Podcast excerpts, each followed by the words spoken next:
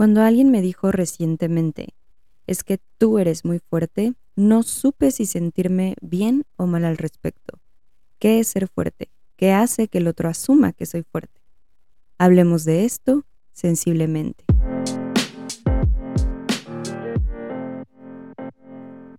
Sensiblemente es un podcast donde hablaré acerca de psicología, sexualidad, salud mental, experiencias de vida, reflexiones y mucho más. Soy Talo, psicoterapeuta, especialista en trauma y sexualidad. Gracias por estar aquí.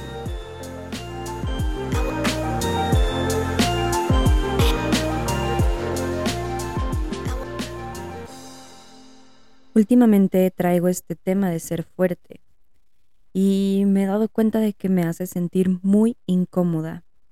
El que alguien me diga que soy fuerte no es algo nuevo es como si asumieran que yo puedo soportar mucho, eh, que sé resolver, que soy resiliente, etc. Y digo, la realidad de las cosas es que las circunstancias de mi vida me han llevado a eso, a resolver, a soportar, a ser resiliente. Y no lo digo en el plan de, ay, pobre de mí, para nada. Es algo que he asumido, mas no lo llevo como un, un estandarte de vida. Honestamente, Hoy, si estuviera en mi poder, me encantaría no haber vivido algunas cosas que viví que en teoría me hicieron fuerte.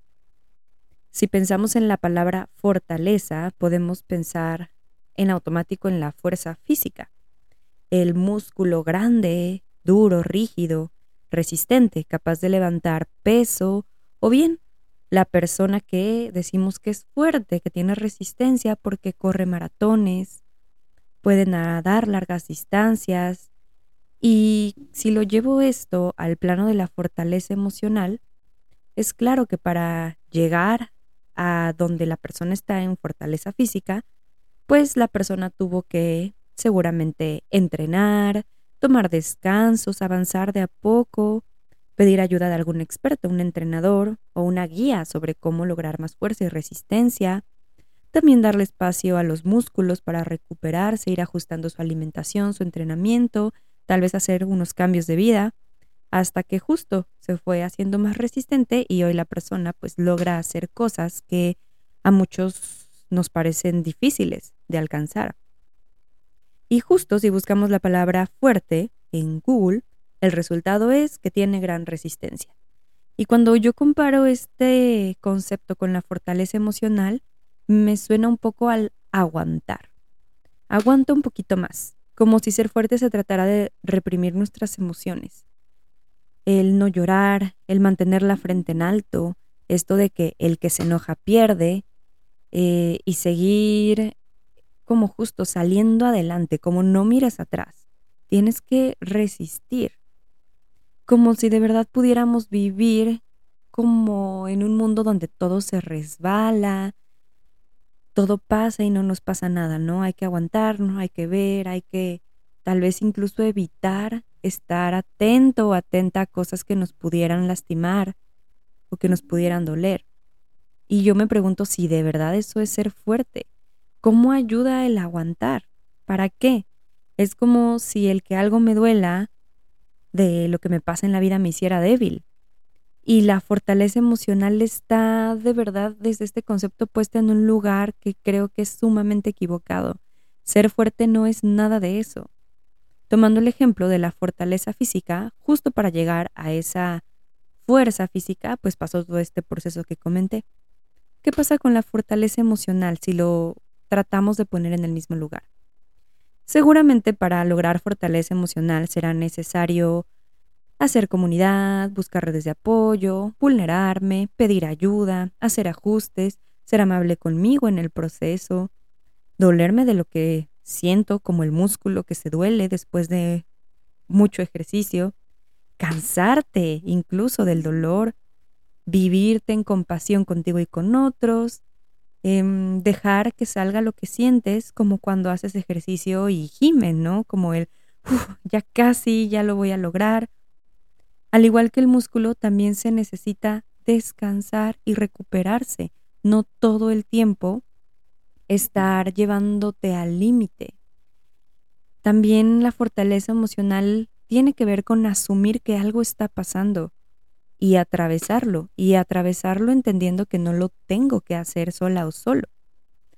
Saber también cuando me estoy sobrepasando, pedir apoyo, ya sea de alguien, amigos, familia, de alguna persona experta, alguien que sepa del tema, alguien que ya haya atravesado algo similar. Y a veces el apoyo, como lo he dicho muchas veces antes, no es dime qué hacer, dime cómo lo resuelvo. A veces solo es acompáñame en esto que estoy viviendo. ¿Cómo? Como tú puedas. Yo les quiero compartir que hace unos días sentí que mi fortaleza emocional se apagó por completo. Sentí que me derrumbé en un llanto que no podría, no podía parar. Y es justo porque aguanté por días y semanas Em, existía en mí esta sensación de ya no puedo más, ya llegué a mi límite y es bien difícil decirlo, más cuando me pongo en esta, pues esta parte donde pues soy terapeuta, obviamente tengo un ego humano, ¿no? Mi ego era de no, como tú.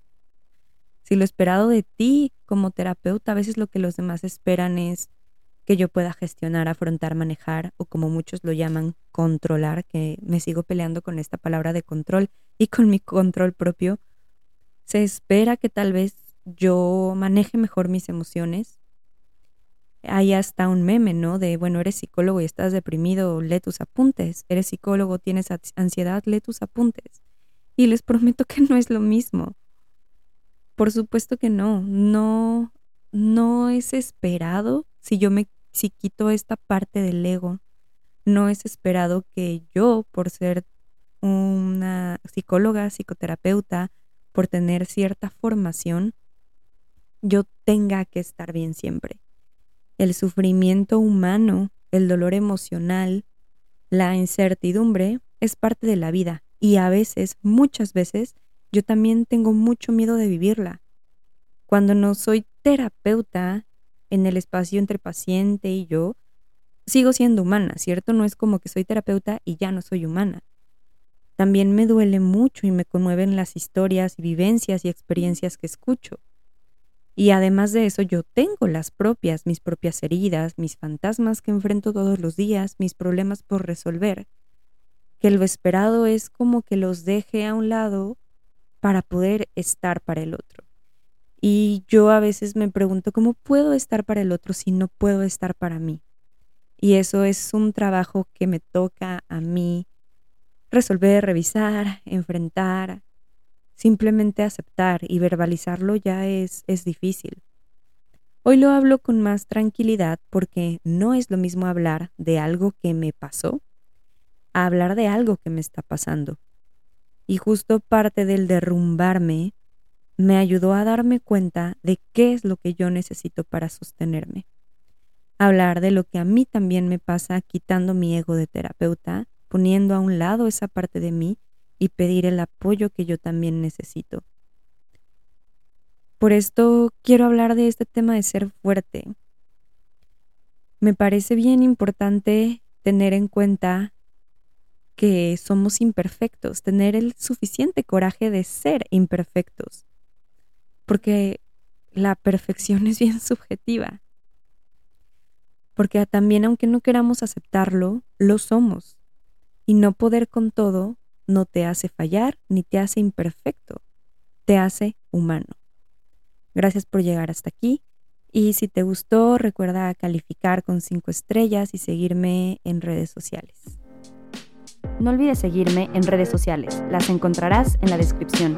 Nos escuchamos sensiblemente en un próximo episodio. Bye.